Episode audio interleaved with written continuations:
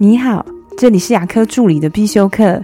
今天要必修的是牙科助理的管理课，用同时取代但是。今天要跟大家分享一个对内的沟通技巧，就是用同时来取代但是。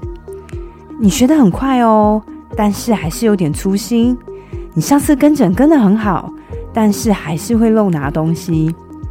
我们在跟别人沟通的时候，无论呢你前面说对方多好多好，只要后面加句但是，对方就会聚焦在但是。原本是想鼓励或是提醒对方的话，这么一来又多了一点指责的意味。如果我们沟通的时候用同时取代但是，他的感觉会完全的不一样。你学得很快诶，同时再细心一点，那就更好了。你上次跟诊跟得很好哦，如果同时还能把东西都准备好，那就是医师最得意的帮手了。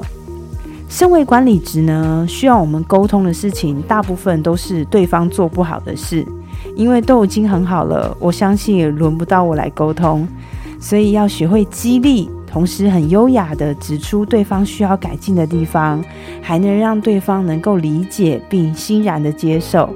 这就是身为管理职必学的沟通艺术。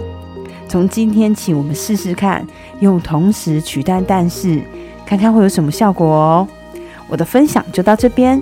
如果觉得今天的内容对你有帮助的话，请帮我下载下来或分享出去，让更多人听得到。如果你对牙科管理、自费咨询跟助理培训有任何问题，欢迎留言给我，或者是在龙语牙体技术所的粉丝专业可以找到我。下次再见了，拜拜。